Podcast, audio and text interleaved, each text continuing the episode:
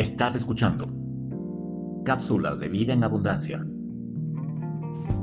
Un podcast positivo, con mensajes para tu edificación personal, basados en la palabra del Señor. Bienvenido.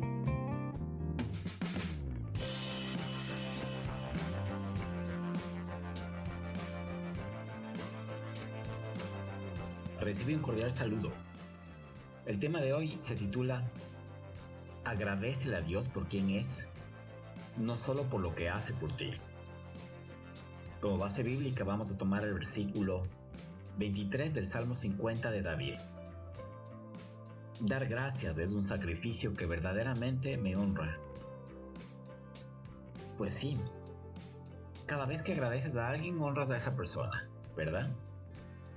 Por ejemplo, si yo le digo a mi esposa, amor, estoy tan agradecido por esa gran cena de acción de gracias que preparaste. Yo la estoy honrando. Cuando le digo a su mamá, querida suegra, quiero agradecerle por haber tenido a Vanessa, así se llama mi esposa, por educarla con sólidos principios morales y éticos, por haberle enseñado a ser respetuosa, educada y porque me has permitido casarme con ella. Cada vez que yo le agradezco a ella, le estoy honrando. Cuando le digo a alguien, gracias por abrirme la puerta, o gracias por transportarme sano, gracias por transportar sanos y salvos a mis hijos, gracias por haberme atendido tan amablemente en el supermercado, o por prestarme tal o cual servicio, estoy honrando a esa persona. Una expresión de gratitud es una forma de honrar a otra persona. La Biblia nos dice que esto también es cierto acerca de Dios. Dar gracias es un sacrificio que verdaderamente me honra. Cuando te sacrificas, al dar gracias, estás sacrificando tu tiempo, ese tiempo tuyo. Lo estás utilizando para honrar a alguien más. A mi esposa, por ejemplo, le gusta escuchar gracias por las cosas que ella hace por mí. Pero si eso es todo lo que yo hago, seguramente un día comenzará a preguntarse, ¿realmente me ama? ¿O solo me ama por lo que yo hago por él? Te pondré otro ejemplo. Si la única vez que tus hijos te agradecen es cuando reciben algo que ellos deseaban hace mucho tiempo obtener. Por ejemplo, la nueva consola de videojuegos, dinero para un viaje, el permiso tan anhelado para asistir a algún evento, o cualquier cosa que ellos estaban anhelando. Deberías empezar a preguntarte, ¿ellos realmente me aman? ¿O solamente me aman por lo que yo les doy? Es esa parte donde nosotros debemos empezar a trabajar con la relación que tenemos con Dios. En algún momento tenemos que comenzar a movernos a un nivel superior de agradecimiento, el cual no es solamente agradecerle a nuestras esposas, a nuestros eh, hijos, a nuestros padres, por lo que ellos hacen por nosotros, sino por quién ellos son y por lo que representan en nuestra vida.